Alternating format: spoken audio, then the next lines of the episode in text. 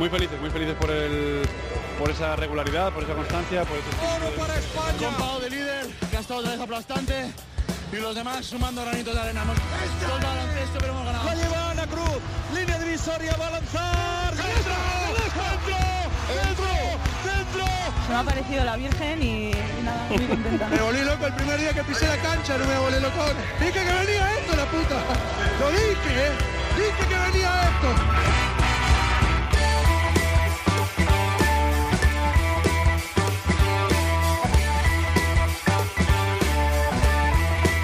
Capítulos anteriores. Don Alexander Georgievich. Luca hace que la cancha se ilumine, es, es excepcional. Presidente de la Asociación de Baloncestistas Profesionales, don Alfonso Reyes. Sin ligas nacionales no hay baloncesto, ni selecciones.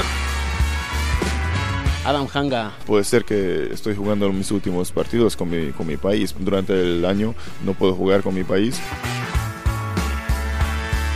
Sergi Vidal, ¿cómo estás? Muy bien, muy contento. No quiero jugar por jugar y no me gustaría tener la sensación que mi última temporada pues me, me estaba arrastrando. ¡Baloncesto!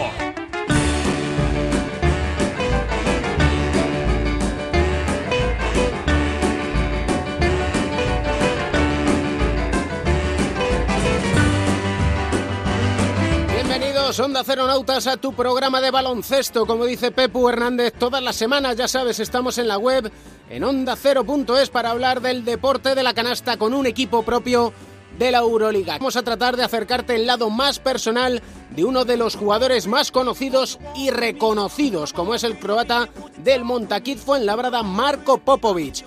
Tertulia, análisis, las historias de superación, el lado más festivo con Pereiro, en la crónica en rosa y como nos gusta jugar rápido, con posesiones cortas, vamos a empezar ya este partido radiofónico con Sergio García de Peiro dando las últimas indicaciones. Balón al aire. Comienza el partido. El baloncesto se juega en cuatro cuartos. David Camps.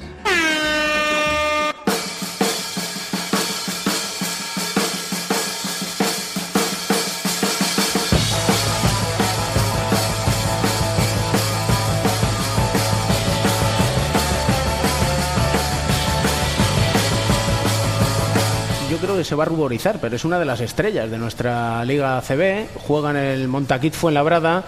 Él es croata y si uno dice que es croata lleva el baloncesto en la sangre sí o sí. Entre otras cosas, porque ya lo contaremos más adelante, lo lleva verdaderamente en la sangre porque es familia de, de baloncesto. Don Marco Popovic, ¿qué tal estás? Hola, buenas. ¿todo ¿Qué tal, bien? ¿Qué tal la vida? ¿Cómo te trata? Pues muy bien, me encuentro muy bien, ya tercer año aquí, entonces eh, como llevo tan mucho tiempo aquí, eso es la respuesta buena, ¿no? Muchas veces hablamos de identificación en, en cuatro cuartos en el programa y no solo por los jugadores españoles, sino también por los jugadores que os mantenéis mucho tiempo en la liga y sobre todo que os mantenéis en un equipo. Y ese es tu caso. Sí, yo no quería mucho antes de firmar aquí. eh, firmó un poco, poco tarde, eh, justo de empezar eh, la liga, porque fue el nacimiento de, esperaba el nacimiento de mi hija. Y pues eh, primera llamada de un club que fue de Fuenlabrada y acabó aquí. Acabó de firmar por un año y luego renovado en febrero por dos años más. Entonces este es mi último año, mi tercer año aquí y muy contento. Había una canción española que, decía ¿Qué hace una chica como tú en un sitio como este? Y cuando firmaste con el Fuenlabrada, a buen seguro que había mucha gente que se preguntaba ¿Qué hace un chico como tú en un club como este? Pues de- después de jugar muchos años ahí en Rusia, en eh, Turquía, Lituania, en los equipos de Euroliga, y quería algo más tranquilo porque el cuerpo no aguantaba más de jugar dos o tres partidos por la semana y bueno, también eh, necesitaba un poco más de eh, calidad de vida que te ofrece aquí en España más que en Rusia o Lituania y bueno, eh, fue una decisión fácil para mí porque la familia estuve muy contento y ahora me cuesta un poco porque estamos separados porque mi familia está en Croacia, eh, mi hijo empezó con el cole ahí y bueno, pero como las cosas van bien en la pista, eh, duele menos. Eres muy familiar, ¿no? Sí, muy, muy familiar. ¿Se hace difícil? Sí, se hace difícil, eh, pero como he dicho, la, las cosas van bien en la pista y esto siempre ayuda. Calidad de vida, decías. Calidad de vida, se vive bien, se come bien, hay muchas cosas que hacer, sobre todo aquí en Madrid. Y bueno, eh, el tiempo hace muy bien, no es como en Rusia, menos 20, menos 30 y que no ves sol por 3, 4, 5 meses. Esas son las cosas que que te hace, a, ¿cómo se dice?, respetar más tu vida y las cosas y tu trabajo aquí en España. Y sobre todo apreciar algo por lo que sientes absoluta pasión, que es el baloncesto. Sí, sí. Uh, yo me he dicho que cuando pierdo la pasión por jugar baloncesto que me voy a dejarlo. Y ahora mismo todavía somos, estoy como un niño disfrutando, uh, competiendo, eso es que, que, me gusta más. Y bueno, y también uh, cuesta un poco entrenar dos veces al día, pero hay que pasarlo para disfrutar bien en los partidos. Qué poco os gusta lo de entrenar dos veces al día, ¿eh?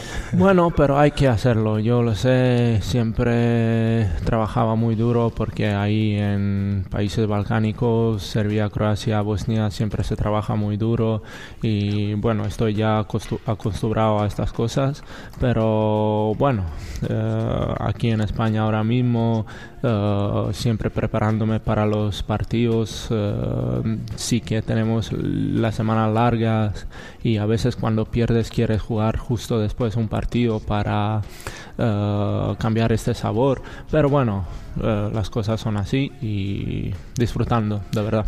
Y con un entrenador que yo creo que Néstor Elche García podremos decirle el entrenador revelación, ¿no? Sí, un, señor sobre todo que cuida a, todos los jugadores. Quieren, yo nunca no he visto en mi carrera que hay 12 jugadores muy muy contentos dentro del equipo que es muy difícil tenerlo y bueno él quiere que mm, sobre todo somos estamos, estamos felices dentro del de, club y bueno nos trata como personas adultos y así es todo todo es mucho más fácil eh, y, trabajamos muy duro y bueno hay mucho respeto entre nosotros. Tenemos mm, aquí en cuatro cuartos a José Luis Llorente eh, analizando siempre el baloncesto. Su hijo Sergio está en el, en el Fuenlabrada y Sergio siempre me habla maravillas. Y eso que no tiene oportunidad de jugar. Sí pero eh, como está haciendo Sergio este año en los entrenamientos yo pienso que sus minutos van a venir uh, o próximo partido dentro de 5 o 10 partidos, pero tiene calidad, nos ayuda muchísimo y yo, yo lo veo jugando. ¿Cuál, ¿Cuál, puede ser el secreto del Che para que os haya convencido tanto de su, de su idea? Yo pienso que él es una persona muy honesta y, cuando hay alguien que habla contigo muchísimo, que te cuenta su experiencia, que te mm, ayuda muchísimo y cuando le pides un favor siempre te lo hace, entonces y cuando te duele un poco siempre te vas por esta por esta gente como él y bueno yo yo pienso que mis compañeros piensan lo mismo. Me han contado un secretito que no sé si desvelo algo, pero eh, se le da bien bailar, ¿no? Al Che. Bueno, esto es entre nosotros. Esto no sale fuera del vestuario. No es, no es un, gestión de falta de respeto para el otro equipo, eh, por esto lo estamos celebrando dentro del vestuario que nadie lo ve. Ganéis o perdáis, siempre os hacéis, ahora que están tan de moda las redes sociales y con Oscar Mota además, que, que es un auténtico fenómeno en eso, eh, siempre la foto y se os ve a todos Sí, como una piña absoluta, ¿no? Sí, Mota, Paco, los utilleros del club son también eh, la gente que nos ayuda mucho y tiene mérito dentro de, esta buena historia. Em, ¿Qué te dijo en verano el Che para que estemos viendo este nivel de Marco Popovich? Bueno, primero de todo hemos tenido dos, tres conversaciones y él me ha preguntado una, una pregunta, ¿por qué estoy jugando baloncesto? Yo le digo, porque me gusta ganar, pero ¿por qué te gusta ganar? Y yo no sabía la respuesta y poco a poco llegó a, un, eh, a una respuesta y al final todo es pasión y todo es a disfrutar. Y bueno eh, a, mí me gustó cómo ha aprovechado a mí y eh, hablándome de las cosas. No es solo vamos a jugar así así. Primero vamos a disfrutar. Queremos disfrutar. Cómo eso lo dejamos en primer día de trabajo. Y bueno poco a poco estamos aquí donde estamos y sí que van a venir eh, los momentos, momentos malos para este club que no es de calidad como Real Madrid y Barcelona, pero lo seguro que vamos a hacer es eh, vamos a luchar. Hombre, de momento lo que estáis haciendo es animar la competición y ser el equipo de revelación. Sí, bueno, pero a ver, solo estamos con cabeza dentro de esta semana preparando para el próximo partido y con dos pies al suelo. Eso fue el camino hasta ahora y queremos, queremos seguir así. En su momento, dos entrenadores que tuviste que son muy buenos, como Joan Plaza en Kaunas, que dijo de ti que eras el mejor defensor que había entrenado, y otro, Boza Malkovich, que dijo de ti que eras textual un killer, que te puede resolver un partido. ¿Con qué imagen te ves tú? Bueno, tengo mucho respeto para los dos. Uh, hemos trabajado muy muy bien, hemos hecho una gran temporada ahí en Kaunas, en Žalgiris uh, juntos yo y Jean Plaza con nuestros compañeros y el cuerpo técnico. Uh, tengo mucho respeto por él porque es una, una persona muy honesta, muy parecido como Néstor y me, me, gusta jugar por los entrenadores así como, como ellos. Uh, bueno, Boja Majkovic es una leyenda ahí en Yugoslavia, ex Yugoslavia, y bueno, tengo todo el respeto del mundo para él y cuando dice él algo, alguna palabra así que pesa mucho. ¿Cuánta cuerda te queda? ¿O ni te lo has planteado? Mm, no, me voy día a día. Eh, estoy disfrutando del baloncesto de momento. Eh, las cosas van muy bien. Eh, no puedo pensar qué va a pasar el próximo mes, eh, en un año, en, dos años. Estoy aquí, con cabeza aquí, en esta temporada, en este equipo y a ver dónde acabo. Yo soy psicólogo del deporte, aparte de periodista, y hay una cuestión que quizás no sé si se plantea muchas veces, que es qué es lo que va a hacer el deportista una vez concluya su carrera profesional. Tengo miedo de dejar el baloncesto, la verdad es que tengo miedo que porque no sé si me voy a estar tan bueno en otras cosas como esto. Y esto es una gran parte de mi vida. Lo sé que no es lo más importante, pero uh, lo empezó con seis años como un niño disfrutando. Fue un juego para mí. Todavía es un juego, pero incluido con trabajo. Es una obligación de momento también. Pero, a ver, uh, la pasión está aquí todavía y no sé, eh, tengo miedo, la verdad, de dejarlo. ¿Recuerdas que probablemente tenías miedo a lo mejor cuando fuiste a Kaunas, cuando saliste de, del Cacazadar, cuando fuiste a Valencia, saliste de allí que no te, no te supuso nada, digamos, nada en lo deportivo, pero sí en lo personal, por ejemplo? Y al final eso te ha movido, o sea que en el fondo sí que puede ser que encuentres eso que, te pueda hacer feliz, ¿no? Seguro que busco algo. Por ejemplo, cuando tengo libre, me gusta ir a pescar. Yo, si no cojo el pescado, me quedo ahí hasta que lo cojo. Entonces, cuando me voy por una cosa, me voy hasta el final. No, no quiero hacerlo ahí de medio. Mm, quiero ir 100% por todas las cosas cuando empiezo de hacerlo.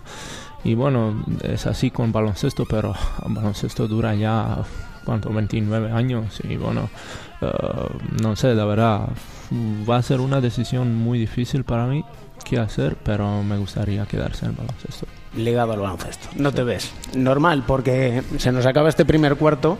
Ahora en el segundo vamos a contar el por qué Marco Popovic lleva el baloncesto en la sangre. Pero eh, siempre terminamos cada cuarto pidiendo a nuestro protagonista que nos diga una canción que le alegra el día. En este caso a ti te vamos a pedir dos.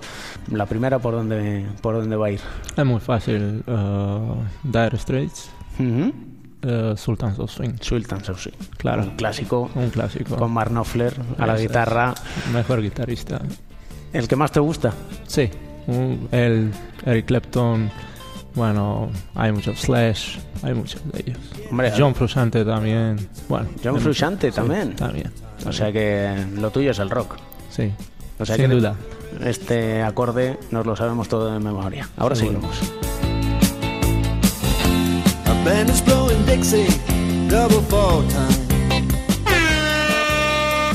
You feel alright when you hear the music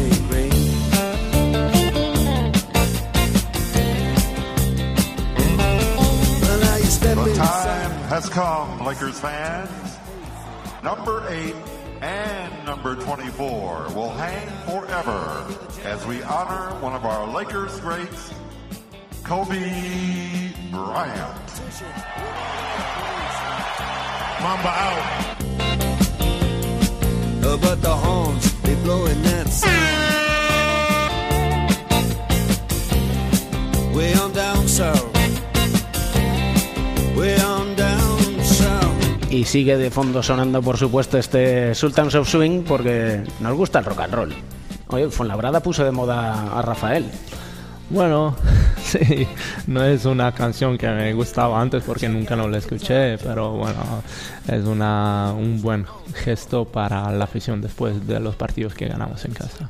Mira, Melotero, ¿Qué pasa, gallego de ¿Cómo pro, estás? ¿cómo estás? A él le encanta Rafael, ¿eh? Sí, bueno. Sí. Yo soy más de los tuyos, criaturas de la noche, siempre ha sido un clásico. Con Mel siempre estamos en el quiénes somos, de dónde venimos y hacia dónde vamos. Y de quiénes somos, de dónde viene Marco Popovich, él es el experto. Además, Así que viendo cómo hablaba de su familia, de, de su mujer antes, me da que, que le va a gustar de lo que vamos a hablar, ¿no? Yo, eh, tú no sé si lo sabes, Camps, pero esto viene en los genes, pero desde muy atrás, porque... ¿A qué llamas de muy atrás? Pues mira, él nos lo va a contar. A mí me han dicho que su abuela fue una pionera del baloncesto croata allá por los años 40-50. Sí, ¿verdad? Sí. El- ella fue el cul- culpable por, por todo esto, todas estas generaciones que han jugado en mi familia al baloncesto. Entonces, yo soy hasta ahora el último y a ver que mis hijos o hijos de mi hermano van a seguir esta tradición o no. Pues claro, nosotros conocemos a Marco, para nosotros es una estrellaza del baloncesto y, y tapa un poco lo que es todo lo demás. Pero bueno, su padre, Petar eh, Popovic, es otra gran estrella que tiene además una historia muy buena. Hubo un día en que pasó de un gran jugador a un héroe. Hablamos de la liga, la liga del 86. Es verdad. Con el Zadar. Sí. Yo creo que tú tenías cuatro años, he leído. Sí. ¿Estabas en la grada viendo ese partido? No. ¿No? No, no. Eso, no, eso me lo han contado mal. Tenía, entonces. tenía fiebre en la casa junto con mis hermanos y no podría ver el partido. Y de verdad yo no me recuerdo tan bien de este partido. ese partido. No. Eso es una. En la final jugaban contra la Cibona de Petrovic. Venía de ganar dos Copas de Europa. Además había un pique porque en las jornadas anteriores eh, Petrovic había batido el récord de anotación jugando contra Olimpija que jugaba contra con Juniors y había anotado 112 puntos. Sí. Y me cuentan que en el Zadar deciden batir ese récord de Petrovic. Es más, lo primero se lo ofrecen a tu padre. Es verdad, pero él no la aceptaba, no quería batir un récord contra un equipo mm, malo de momento. Fue Apoel, pienso, de Chipre. Y bueno, lo han elegido a Mladen Babic, que es otro jugador eh, de talento de momento ahí en Sadar. Y él anotó 144 puntos en un partido, que es el- el récord hasta ahora. Entonces, con todos estos condicionantes, llegamos al partido, empieza el partido, el señor Petar Popovic en la primera parte no anota ningún punto. Nada. La historia va así. Empiezas, eh, él empezó en quinteto, no mete nada y lo saca fuera después de 7-8 minutos entrenador y lo pone de- en cuarto minuto de segunda mitad y antes de entrar dentro le pregunta qué has ganado en tu vida. Él dice nada. ¿Y qué vas a contar a tus niños? Y él entra y hasta el final, con dos prórrogas, ¿verdad? Mete 36 puntos. Y mete la canasta decisiva, además. Sí, sí, verdad. Y la- ganan, ganan a Sibona eh, en partido decisivo y Sibona no ha, no ha perdido en casa más de 1100 y pico días. Aquel año habían hecho 21 victorias, una derrota. Al final el partido lo ganan 111 a 110 con una canasta de tu padre. Sí. ¿Qué- ¿Cómo recuerdas a que tú estabas en casa con fiebre, nos has contado? ¿Cómo recuerdas la llegada de tu padre a casa aquel día?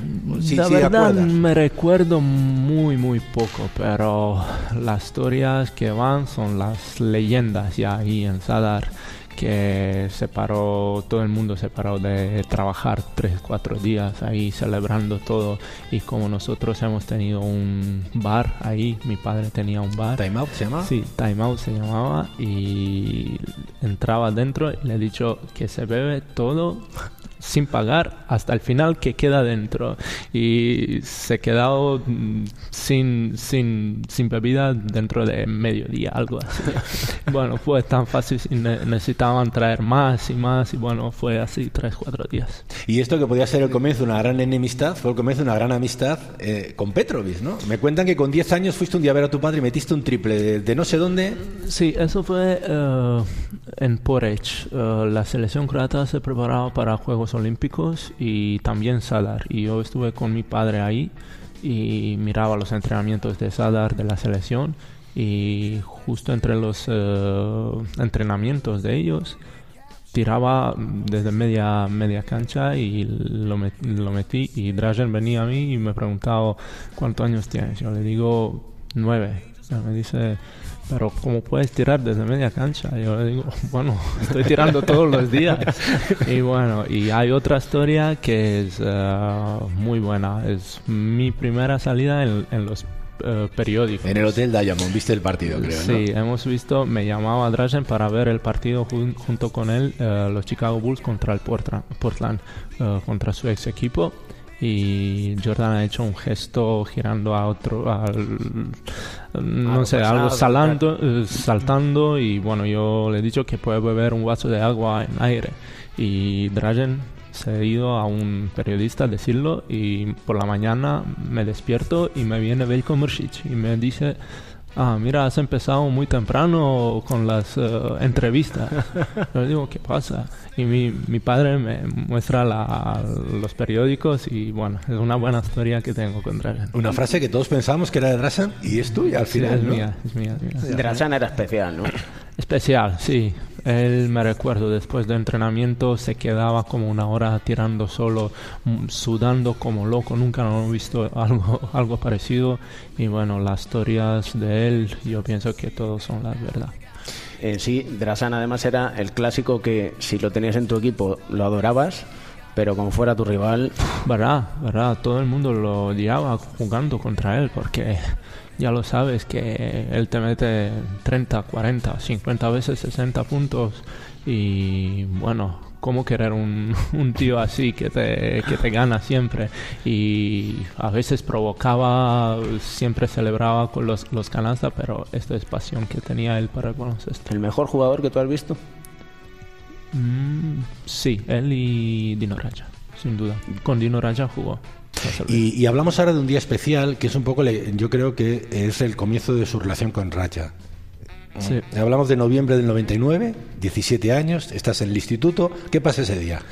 Bueno, se han lesionado dos bases y viene mi madre a recogerme en escuela. Yo, yo le pregunto qué pasa Eh, y ella me dice, te han llamado que te vas a primer equipo porque no tienen base, vas a jugar.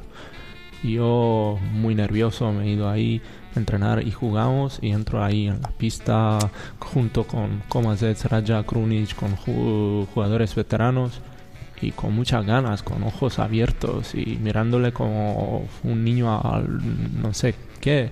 Y bueno, y empezamos de jugar y jugamos 3 contra 3 contra 3 y fallo el primer tiro y jugamos hasta el 11. Y mi trío mete un- una canasta más y meto 10 seguidos triples. Y Sin fallo. Sin fallo.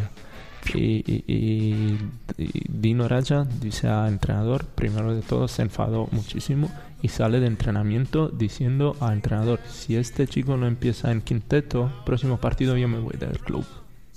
Sí, eso fue su historia, pero también me prometí que si lo gano una vez más en, en en entrenamiento, que puedo publicar en todos los eh, per- periódicos, pero nunca no ha sido. Nunca se ha publicado, ¿no? No, no, no, nunca no lo he ganado, nunca no lo he ganado, porque este un tío va, te va a matar, pero no vas a ganar. Sí, ¿no? Sí. él es así. Y bueno, eso es la historia. Y empezó en quinteto, hecho nueve puntos, tres robos, algunas asistencias y bueno. Y jugamos en tercer, mi tercer partido, jugamos contra Sibona en casa y, uh, fue pabellón lleno, es un derby con Barcelona, Real, Madrid y bueno. Y nada, y antes del partido me dice, juega la defensa, no pierdes el balón. No me importa por tus puntos. Meto cinco, cinco puntos, tengo tres robos, eh, jugando muy bien, acabamos el partido, ganamos. Y yo, primero duchando, quiero salir, celebrando con mis amigos y todo. Y él me dice, no, por la mañana a las 8 yo y tú vamos a tirar y entrenar. Bueno, me trae su camiseta de Boston Celtics como regalo y yo le agradezco mucho y, por todo lo que ha hecho para mí. Y bueno, hasta el día de hoy tenemos una buena, no buena, pero gran relación. Y él tiene un gran mérito porque estoy jugando baloncesto también. Y, y ya la última, la última, porque ya el tiempo se nos acaba. Hablabas antes de, de que te gustaba mucho pescar, pero eso en verano me dicen que te genera problemas con tu familia. Cuéntanos. Sí, con mi mujer, porque salgo por las noches y luego el día siguiente estoy, estoy muy, muy cansado y duermo y ella se enfada porque no estoy con los niños y tengo días libres y bueno, tengo tiempo libre, pero bueno, buscamos un hueco ahí ahora buscamos un compromiso y para disfrutarme también porque me gusta busca- pescar mucho más por la noche que durante el día. Se te ve muy feliz. Sí, estoy muy feliz porque estoy haciendo cosas, eh, tengo un trabajo que me gusta desde principio de mi vida casi. Eh, tengo una familia, mis padres, mis hermanos, todos están bien de salud. Eso es la primera cosa que puedes pedir en tu vida. Igualmente con mis niños, que es lo más importante, y mi mujer. Eh, estamos todos juntos en todo esto, ellos me apoyan mucho y solo única cosa que me faltan son ellos aquí en España. Pero bueno, hay que vivir todo en la vida y hay que aprovechar todo el momento de tu vida. Y todo fortalece, y todo ayuda, y todo sirve para mejorar. Para, Así que lo que nos ha servido para mejorar a nosotros en cuatro cuartos es tenerte a ti. Es un lujazo, estaríamos hablando partidos y partidos y partidos. Sí. Eh, miedos no, ¿eh? Inquietudes. ¿Vale? Bueno, bueno. Cambiamos el término, ¿te Vale, parece? mm, parece ¿Eh? bien, sí. Y terminamos, si hemos eh, terminado el primer cuarto con Sultans of Swing de Dire Straits, te dejamos el mundo del rock a ti. Sí, hay, bueno, tengo, tengo cuatro canciones favoritos, pero te, te cuento las... eh, Di las cuatro porque van a sonar. ¿Sí? Sí. Vale. Entonces, Dire Straits Sultans of Swing fue la primera. Eagles de Sí. Hotel California. Perfecto. De Oasis Wonderwall. Y Led Zeppelin Stairway to Heaven. Stairway to Heaven. Sí. Elige cuál quieres tú. A mí Las cuatro igual. van a sonar. Vale. Van a sonar las cuatro, ahora cuál quieres. Un Stairway to Heaven. Vale, pero es la larga. Sí. Bueno, vamos con Eagles. Vamos, con, Eagles. el Hotel California, entonces. Un poco de relax después de la familia. ¿eh? ¿Sabes la historia del Stairway to Heaven, no? ¿De Sí, qué sí, trata? claro. Sí, ¿Eh? sí, sí, La sí. sabía yo. Claro. Si es que un auténtico placer, Marco. Igualmente, Muchísimas, muchísimas igualmente. gracias. Cuando se habla de las cosas así que me gustan, siempre es un placer.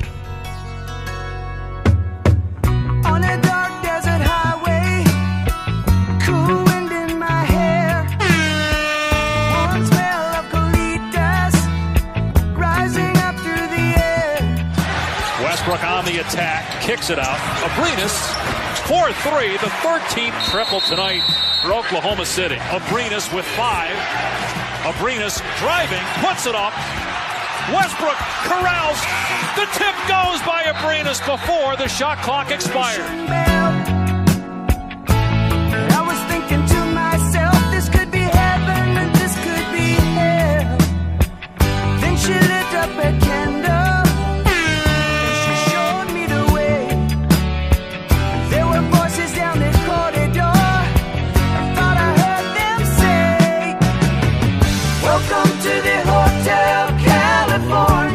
El tercer cuarto y aquí en cuatro cuartos tenemos una tertulia muy especial, muy baloncestística, con dos hombres que saben mucho de baloncesto, como son Pepe Catalina y Joe Llorente, José Luis Llorente, Pepe Catalina. ¿Qué tal estáis los dos? Muy bien, muy bien, estupendamente. estupendamente. Muy bien. Y queremos hablar al hilo de la charla que hemos mantenido con una de nuestras estrellas de esta liga ACB como Marco Popovich del Montaquit Fuenlabrada en la necesidad de que haya equipos como el Fuenlabrada, como el Obradoiro, como el Tenerife, la clase media que podríamos denominar del baloncesto para su crecimiento.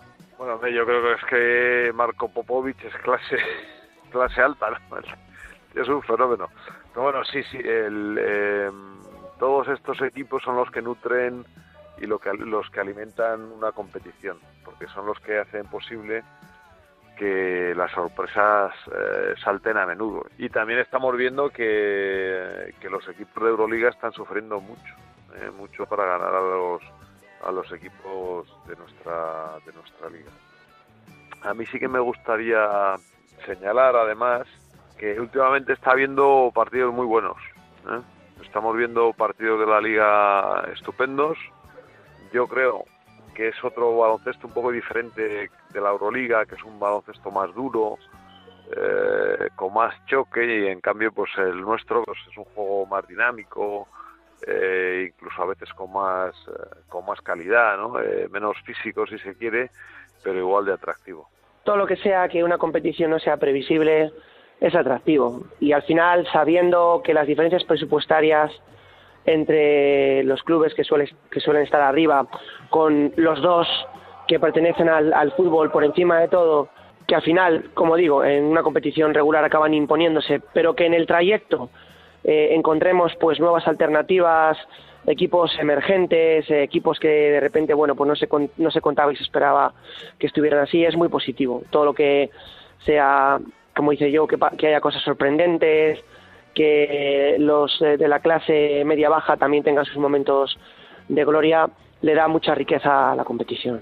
Y fíjate que son que hay este año arriba equipos que no tienen gran presupuesto, ¿no? El Obradoiro, el Fonlabrada. Yo te diría que, que creo que ellos dos mm, se benefician y bueno, no, no por desviar del tema, pero creo que también es un apunte que puede a veces servir de matiz, es que ellos dos no están jugando competición europea esta temporada y la clase media-baja sufre eh, cuando esto sucede. Eh, este año tenemos una buena pila de equipos entre la Eurocup, porque tenemos a muchos en la Euroliga y en la, y la Champions eh, League de la FIBA, que luego les cuesta mantener esta regularidad en la, en la liga regular. Bueno, ya le pasó al Fuenlabrada, creo, el año pasado con la competición europea. Castiga mucho y, y, bueno, yo, tú que eh, has sido un experto No, como hombre, jugador, los viajes, luego no hay plantillas tan largas como los de arriba. Claro, luego Y- la- hay lesiones, hay bajas y tal. Bueno, es que con la del año pasado, pues en concreto tuvo la baja de Alex Yorca, ¿no? Que, que recuerde yo así para casi todo el año, ¿no? Y también Popovich estuvo tocado, en fin. Yo creo que la, sin duda, sin duda es una situación ventajosa. Pero también el otro día comentaba una, un asunto Santabac, que por cierto a mí me encanta las cosas que hice, casi todas llenas de un enorme sentido común y de un gran conocimiento del baloncesto, comentando una, un- un, eh, una opinión de, un del responsable de, del Gran Canaria, que decía, bueno, es que nosotros no podemos competir con los grandes de Euroliga que tienen mucho más dinero y Tabak decía, hombre, también a lo mejor podía mirar hacia abajo y compararse también con el Fuenlabrada y estos equipos que tienen muchísimo menos dinero que el propio Gran Canaria, ¿no? Entonces, bueno, el- en una competición siempre ha sido así, siempre será así también en, Pero bueno, yo tú también sabes que eso y que, que entra un poco a veces del discurso proteccionista y de y de un poco tratar de, de darle mérito y exaltar las virtudes que tienen algunos con los recursos que tienen, ¿no? Entonces normalmente es fácil hacerse la compara el, el Gran Canaria, yo creo que es el más fronterizo con los de arriba ya desde hace muchos años sin tener el presupuesto de ellos, pero evidentemente el Herbalife Gran Canaria maneja un presupuesto que para sí ya quisieran muchos de los que tienen que luchar por la permanencia. Claro que sí, claro que sí. Pero bueno, yo creo que también lo bonito es eso, ¿no? Lo, y lo, lo interesante, ¿no? Evidentemente hay equipos que nunca ganarán la liga, pero que, que le puedan le pueden dar chispa a la competición y también eh, son equipos de los que han salido muchos jugadores, ¿no? Eh, yo pienso, por ejemplo, el Fuenlabrada, la cantidad de jugadores que han salido, que han pasado por ahí, que luego han, han acabado en, en equipos, ¿no? De, en equipos eh, de los de arriba, competiciones enormes, ¿no? De hecho, tienen uno incluso que ya es del Barcelona, que es Ronald Smith, que lo tienen en calidad de cedido. O sea, que ahí tienes el último ejemplo de una lista muy larga. Y Una ade- lista muy larga, sí. Y además son equipos que nos sirven para una cuestión muy importante en el baloncesto, que es vender. Y hay una competición que antes se vendía sola y que poco a poco hay que venderla más, que es la Copa del Rey. Y estos equipos son los que pueden dar un aliciente más a esa Copa del Rey que viviremos en febrero en, la- en Las Palmas de Gran Canaria. Sin duda, sin duda. El, yo lo, lo que, en lo que quería apuntar también, eh, que también tiene su interés ver lo que hacen estos equipos, bueno, naturalmente para los aficionados locales, ¿no? Pero desde el punto de vista del aficionado en general, como es mi caso, eh, que no soy partidario de ningún equipo en concreto, eh, ver cómo evolucionan estos equipos con poco presupuesto es muy interesante. eh, ver eh, lo que son capaces de hacer y cómo son capaces de sobrevivir un año tras otro, incluso mm, de vez en cuando haciendo grandes competiciones. Y luego lo que hablabais, eh, por supuesto al hilo de la entrevista que has tenido con Marco Popovich, al hilo de hablar un poco como con del Fuenlabrada, hay que recuperar aquello que en algún momento se ha perdido también por lo que hablamos de esa falta de identificación, de continuidad en las plantillas. Hombre, la frase es típica, ¿no? Yo la he vivido muchas veces. Hoy voy a ver a este equipo porque viene este jugador. ¿Sabes? Hoy voy a ver al Fuenlabrada de Popovich.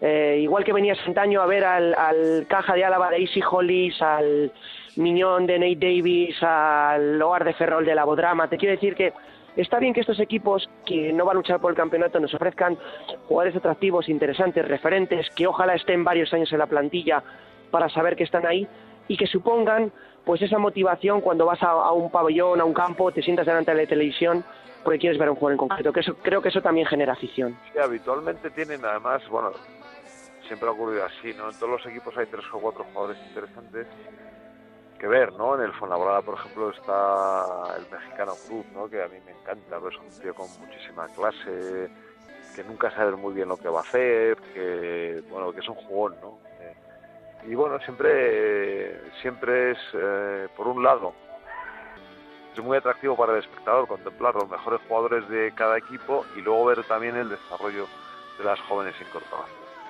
de, de la liga. ¿no? Y desde este punto de vista, pues estos equipos son eh, bueno, pues, eh, una- un condimento muy importante de la salsa de la liga. Y para dar salsa a este cuatro cuartos, para dar la salsa al baloncesto, que mejor que Pepe Catalina y Joe Llorente. Muchísimas gracias a los dos. De nada. Un abrazo.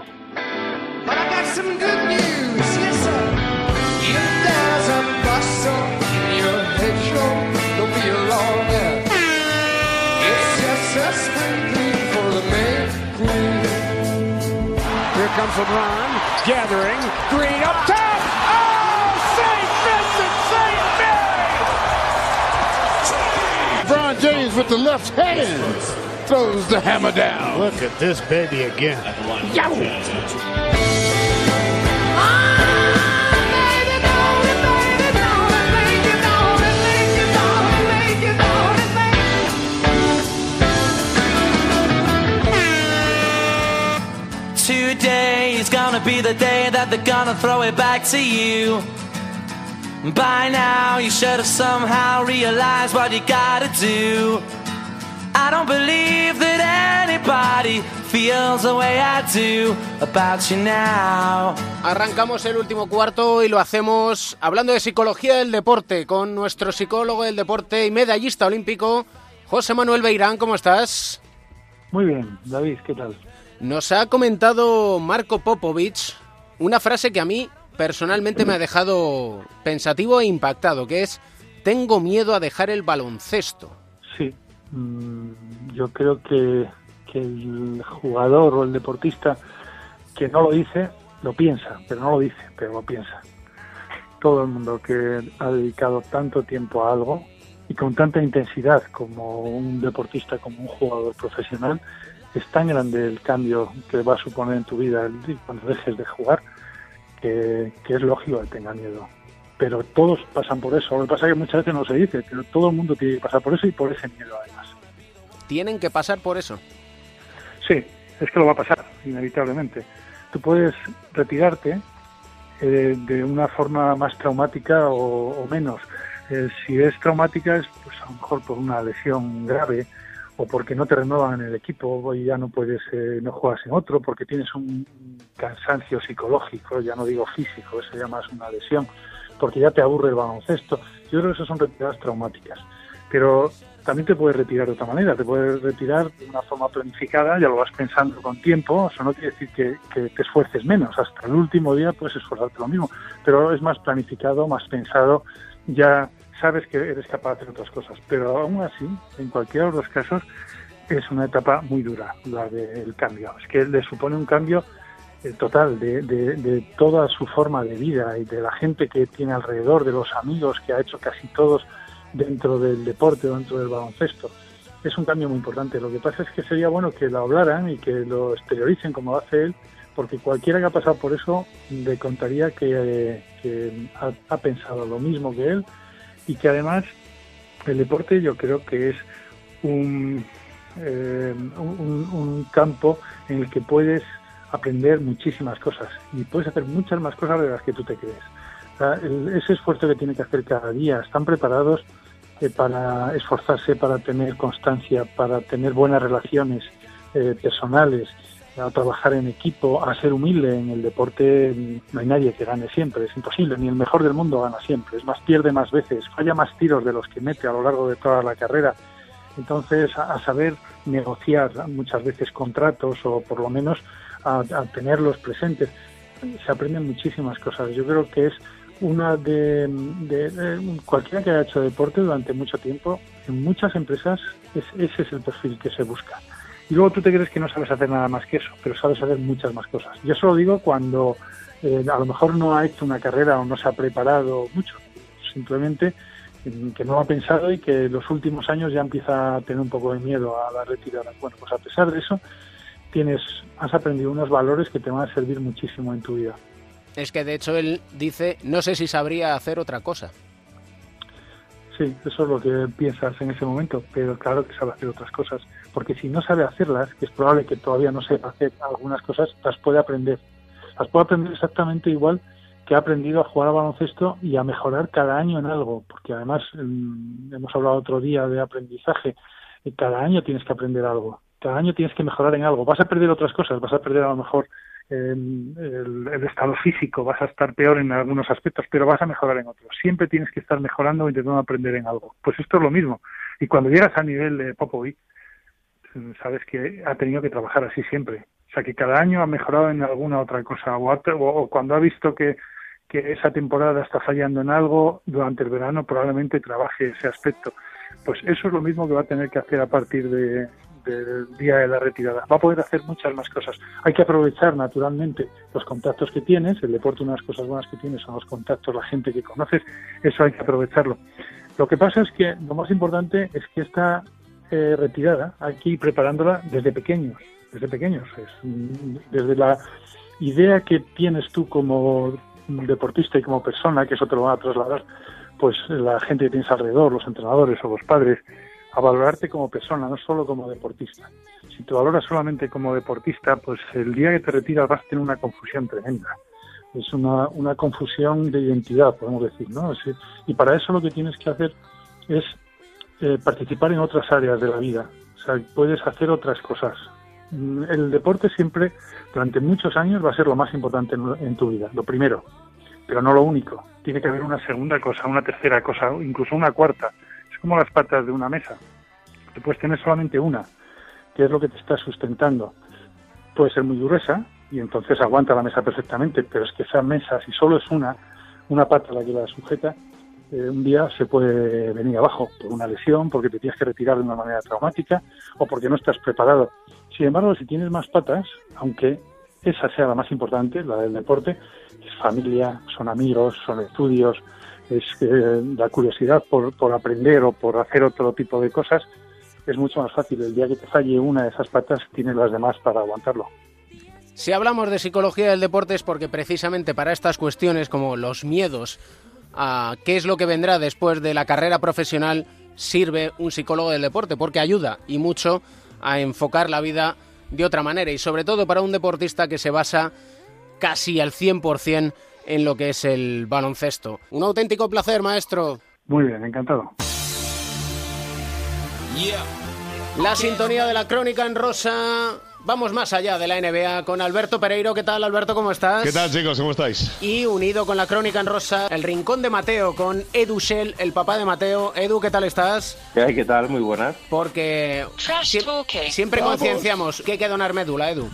Sí, es un pinchazo de sangre.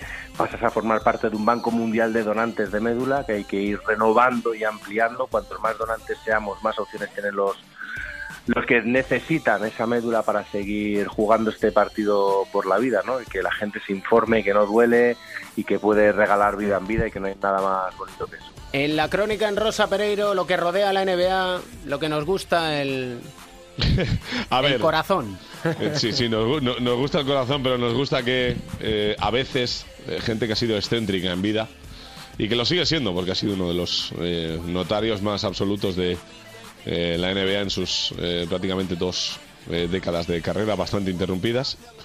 Eh, ha sido uno de los jugadores defensivos que yo he visto más, más grandes, parte de uno de los equipos más laureados y más letales de la NBA como fueron los, los Bulls del 92 al 98, con sus parones incluidos, pero la sensación de que Dennis Rodman no termina de desaparecer de eh, el concierto mundial tenga o no tenga que ver con el baloncesto y ahora se ha ofrecido por una cosa muy puntual que es eh, intentar echar una mano a la relación de Donald Trump con eh, Corea del Norte. Ya sabéis que él es un gran amigo de... Yo lo llamo norcoreano, no me meto en películas. Rodman, que ha sido eh, parte de la selección norcoreana de baloncesto, que ha sido un embajador de Estados Unidos allí, meritorio, entre comillas, y que ahora se ha ofrecido a mediar entre la relación horrorosa de Trump y el presidente de Corea del Norte con un partido de baloncesto. Eso independientemente de que su hijo está empezando a crecer eh, como una de las carreras más emergentes del básquet de chavales en, en Estados Unidos. Dennis Junior Rodman, no Dennis Rodman Jr., cuidadito con la película. Y eh, bueno, pues lo hemos querido hilar un poquito con algo que puede traer consecuencias que no os apetecerá a ninguno y que parece que Rodman sí que ha puesto eh, un poquito de su parte en algo en el que sí es verdad que puede echar una mano, ¿no? Y algo en lo que parece que ni uno ni otro, ni el máximo dirigente de Estados No, no hay Unidos, ganas, ni el norcoreano, parece que vayan a poner de su parte. Si está poniendo de su parte Edu, en el rincón de Mateo traemos historias de superación, un viejo rockero.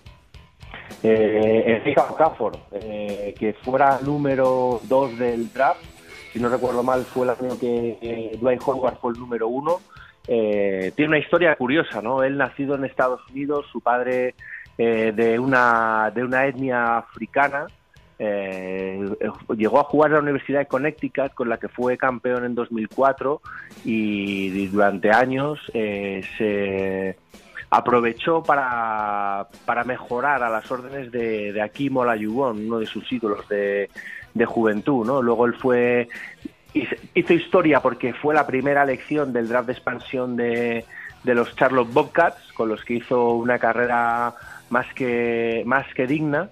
Eh, tuvo un problema de, de lesiones, eh, pero luego, bueno, fue a más y luego a partir de 2009 entró ahí en una, en una, mm, una espiral de traspasos pasando por Nueva Orleans, Washington y bueno, el, se lesionó, eh, tuvo una, una lesión en el cuello, una hernia y hace Muy parecida a la que ha tenido en vida ahora, ¿no? Sí, y hace cuatro años que no juega. Pero él ha persistido en, su, en sus ánimos de, de querer volver a jugar. Esta, la pasada temporada, a finales, recibía la alta médica para jugar. Parecía que los Clippers, que ahí van tocando todos los palos posibles para reforzarse para playoffs, iban a fichar. Al final, al final no. Se incorporó a Filadelfia, equipo del que Pereiro y el Process es muy, es muy fan. Eh, pero no se ha hecho hueco esta temporada, pero sí en los Delaware 86 87ers, que son los como el filial ¿no? de, de, de Filadelfia y con él aspira a, a volver a jugar. ¿no? Ya no lo hace por una cuestión de dinero, sino porque él dice que se siente útil, eh, que bueno, que, que cree que le queda baloncesto por, por jugar y demostrar y que quiere esa última oportunidad para volver a disfrutar de, de su gran pasión que es jugar al baloncesto. Y nunca es tarde si la dicha es buena, y menos si, como Okafor tiene 35 años, que ¿qué vamos a decir nosotros, Edu? Pereiro sí lo puede decir, que es un poquito más joven, pero Yo no- nosotros yo- yo no decimos que a llegado 35 todavía, ¿eh? años, por eso, que nosotros, Edu y yo, como ya los hemos superado, decimos que es muy joven todavía para el deporte. como jóvenes son quienes nos va a recomendar Mateo. A ver, a ver ahí, ¿eh? Esta recomendación musical para A acabar ahí este que es un día muy este señalado. ¿eh? Ten cuidadito a ver qué eliges, ¿eh? Mira, íbamos a elegir eh, en honor a Okafor eh, Don't Stop Believing de Journey, una canción ahí y tal, pero pensamos que nos iba a quedar un poco ñoño y al final a- algo más cañero eh, de los Rolling Stones, que creo que todavía no había salido por esta por esta por esta sección, los Rolling, con para mí una de las mejores canciones que es Painted Black, que es eh, eh, todo un himno, ¿no? Relacionado mucho con la con las guerras del Vietnam, ¿no? Al haber aparecido en muchas eh, películas como banda sonora original y hay un pequeño guiño que por eso lo hemos elegido que es eh, que esta canción hace referencia al infierno, ¿no? Que pasa uno en su cabeza que llena de oscuridad hasta que consigue ver la luz y es hacia lo que va Okafor, hacia ver la luz eh, baloncestística y volver a disfrutar en las canchas. Ojalá que así sea, como nosotros disfrutamos con Pereiro y con Edusel en la Crónica en Rosa y en el Rincón de Mateo. Un placer, como siempre. Un placer. Chao, chao.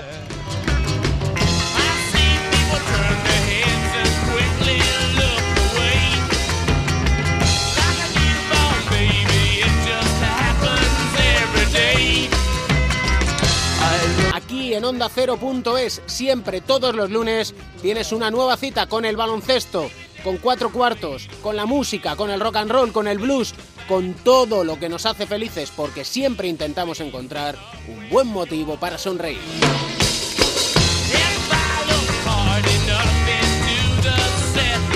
El baloncesto se juega en cuatro cuartos. David Camp.